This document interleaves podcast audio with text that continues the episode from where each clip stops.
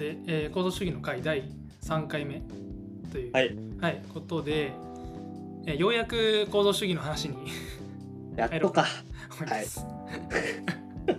第1回第2回目はもうあれなんですよね。構造主義が発展してきたそのうん。まあもともとのそのそれより前の近代的な、まあ、人間観とか、うんうん。まあ、それをもともとその構造主義以前から批判する流れもあったよみたいな話を、はいうん。しちゃってましたという感じで、まあ、今回から今回からようやく構造主義の、はい、話に入ります。確かまあ構造主義は本当に結構最近だもんね。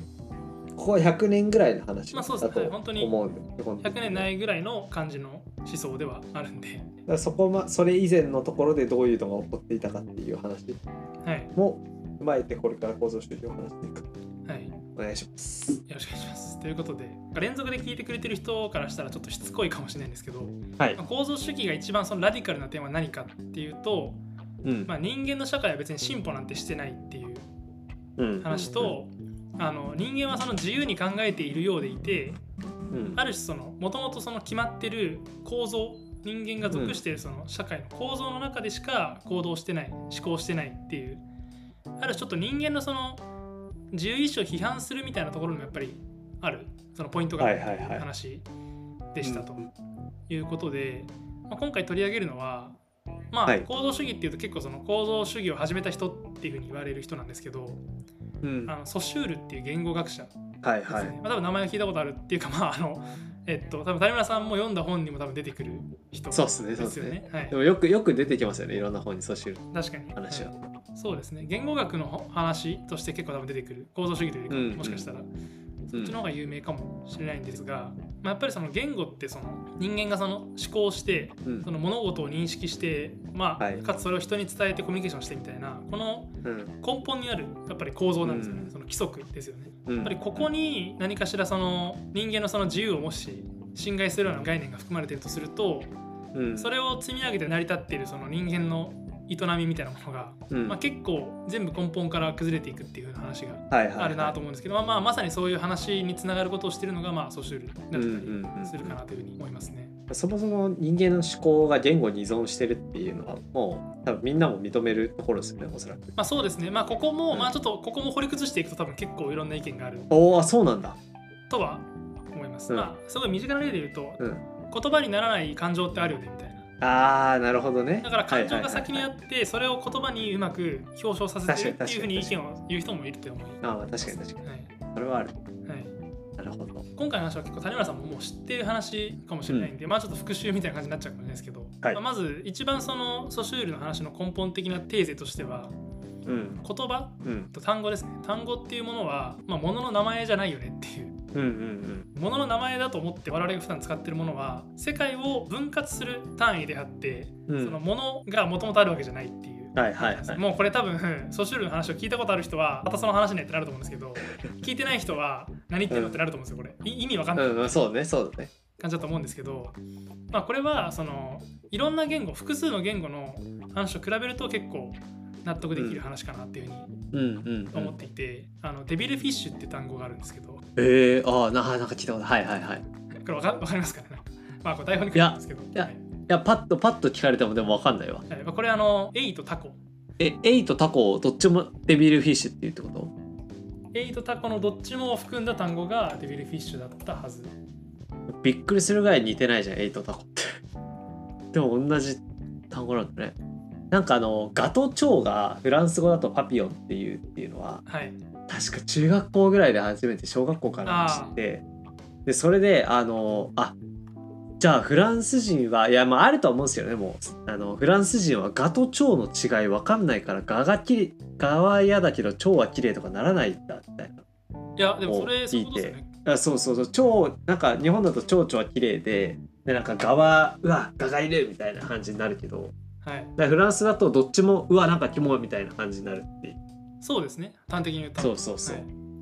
っていうのを聞いてあいや言語言語ってすげえなって思った記憶が多分なんか一番最初にそれだった気がする。はい、いやまさにそのあ自分も今台本に書いててあの次に言おうと思ってた例はそれなんですけど。ああそうなんだ。ガトチョウの話なんですけど。いやちょうど。あはい。本当だ。全然書いてあった。はいすいません。すいません。すいません。はい。であともう一個多分有名な例はあの虹ですね、虹虹？あの虹を何色というかっていう、ああ日本だと7色か。そうですね。日本だと7色なんですけど、まあ、これ8色とか9色っていう言語圏もあるし、へえなんか極端な例でなんか3色とか2色とかっていう、おおはい、何色なんだろう？なんか気になるね。それは。ちょっと忘れちゃいましたけどまあなんかそういう言語圏もあるっていう。まあ虹まあむずいよね。虹見た時に正直俺3色ぐらいしか見たことないけどね。そんななんか綺麗に7色がパーンってなんか絵みたいに出てる虹はさすがに見たことないんですけど、はいはいはい まあでもそうですね。確かに。そうなんですよね。まあっていうのでまあそのあの色とかに着目するとそのうん、その日本語で青っていうものはすげえ細かく分割するのにうん、茶色と赤が同じに分類されてたりとか。はいはい。例えばそういう言語圏とか全然あるっていう話を聞いたんで、つまりそういうふうに、まあ、虹はうん7色で構成されてますとかうん。なんか昆虫は何百種類います。まあ何百じゃないな。何万種類いますみたいな。はいはい話とかをしたとしても結局それはその言語がそのどれとどれを区別するかっていう話、まあ、でしかないっていううん。話で、確かに確かに。うん。それこそアンミカとか白300色あるって言ってるし。あれは違う最近でなんか出がち。白って300色あんねんね。はいっていうはい。まあでもそういうことですよね。いやってことでいいのかな、そういうことですね300 色区別してあでもまあでも確かにデザイナーとかはね。あまあそうだね。確かに。300色区別してるかは知らないですけど。はい。まあ、っていうのでまあそのなんていうんですかね。その、まあ、言語をまあ使っている人によって世界の解像度が違うっていう言い方が多分できるかなというふうにはうん。思います。日本人がその蝶っていう時とフランス人がパピオンっていう時で、うんその指してる対象のその幅が全然違うわけですよね。うん。そうですね。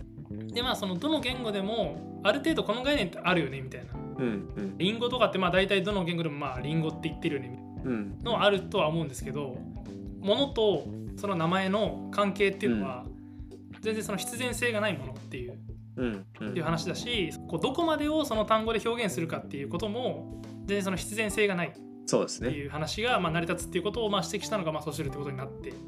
はいはいはい。ソシュルの前から言語学者はこういうこと言ってたんだっていう人もいたりはするんですが、まあ、一応ソシュルが言ったということにうんうんうん。なってるらしいです。まあ、っていうまあこれなんかそのちょっと難しめな表現でそのなんか恣意性っていうふうにはいはいはい。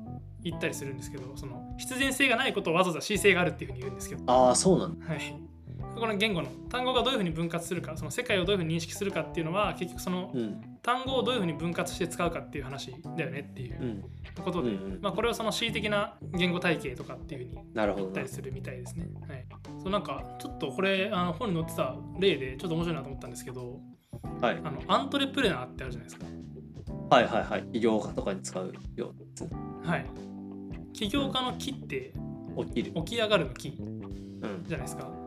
うん。ででもあのもともとそのあの起業家ってあの普通の企業企業の,、うんうんうん。あのえっと、普通の企業ってなんだ？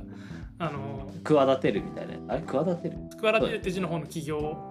うん。あちょっと待って。えっと、企てるっていう字の方の企業ですねそっちは。でもそもそもこの分け方もその、まあ、結構多分最近行われたその言語的な単語のうん。うん。区分を作るっていう風な確かに確かに。ことですね。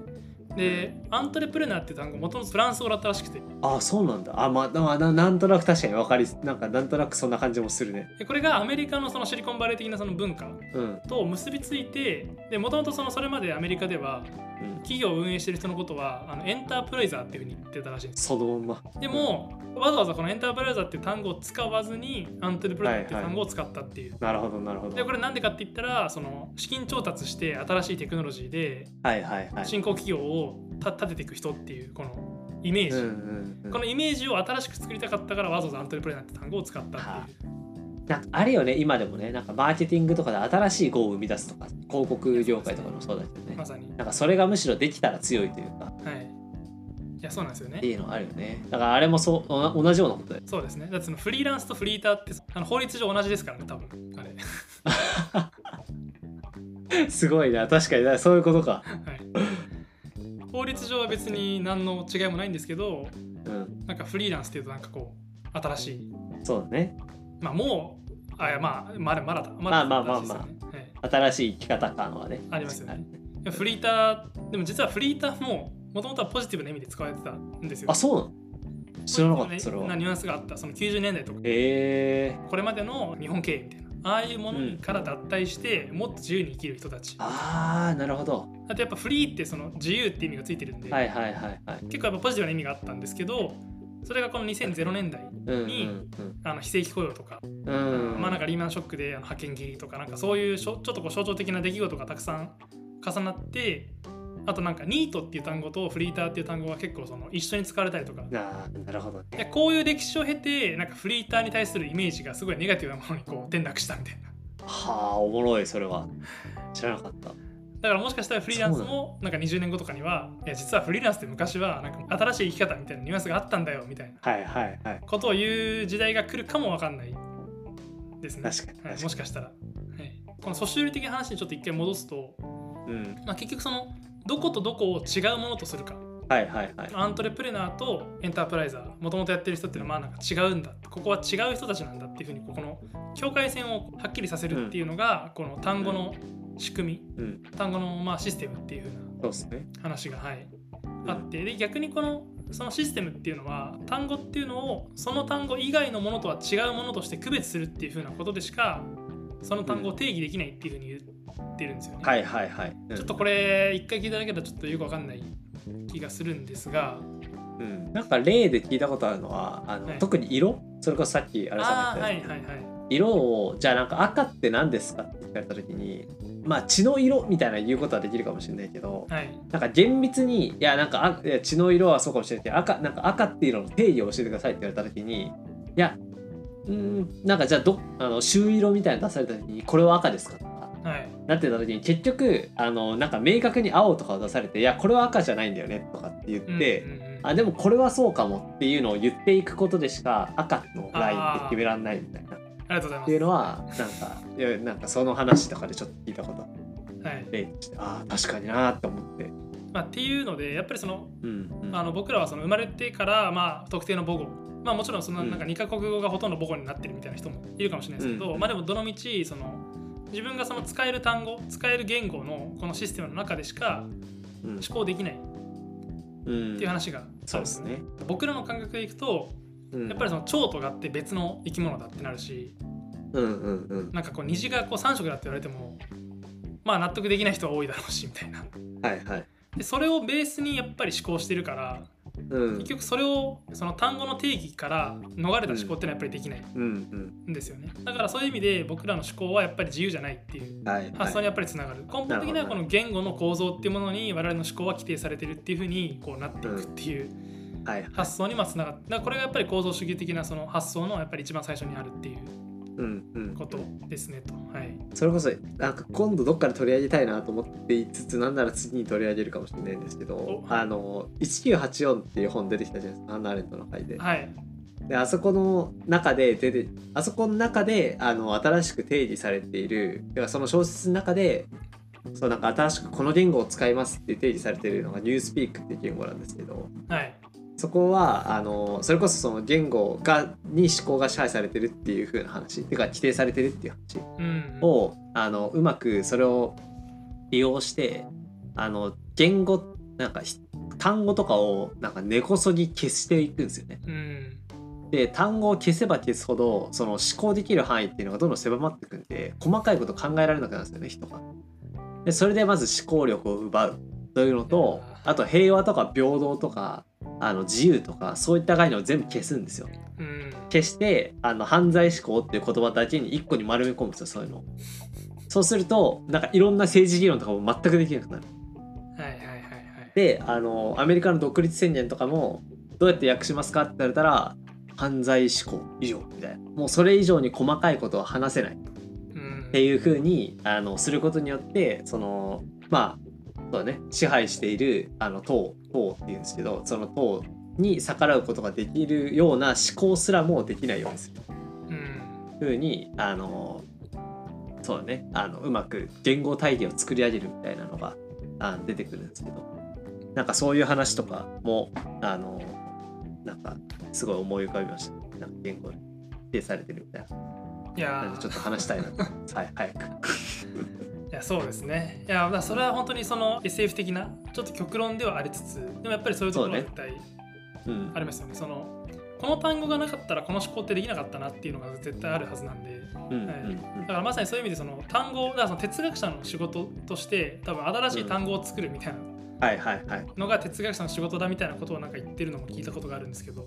うんうんそれもやっぱりそうなのかなっていう気はしますね、うん。その自由とか人権とかそういう概念ももともとその近代の哲学者が作った概念だなというふうに思うだからそれによってそのある種あの僕らはその平等じゃないよねとかはいはい。人権侵害だとかこういう発言とかもさらっと出てくるのはやっぱり本当にその昔の人があるそれを作ったからそういう発言ができるのであって、うん。元から自然的に元のそういう感覚を持ってたわけじゃないっていううん。ことなんだなみたいなことを思ったりしますね。はい、はい、というところでちょっと一旦時間がいい感じになってしまったので、はい。一旦今回はまあそのソシュールの話で、まあその単語が単語っていうのはまあ単語とかその言語システムっていうのはその自明なものじゃなくてうん。その人間が作ってるものだしそのその中には結局そのこれとこれを区別しようとか、はいそういう発想でしか概念を作れないっていうその構造がうんありますよという話うんでした。はい。まあそうですね。ここからまあそのこの言語の本当にその根本的な話からさらにそのこの後ですね。そのもっとその人間の社会システムとかにこの考え方を応用していくっていう風な話をしていければなというふうに思います。お願いしますはい。ということで今回もありがとうございました。はいありがとうございました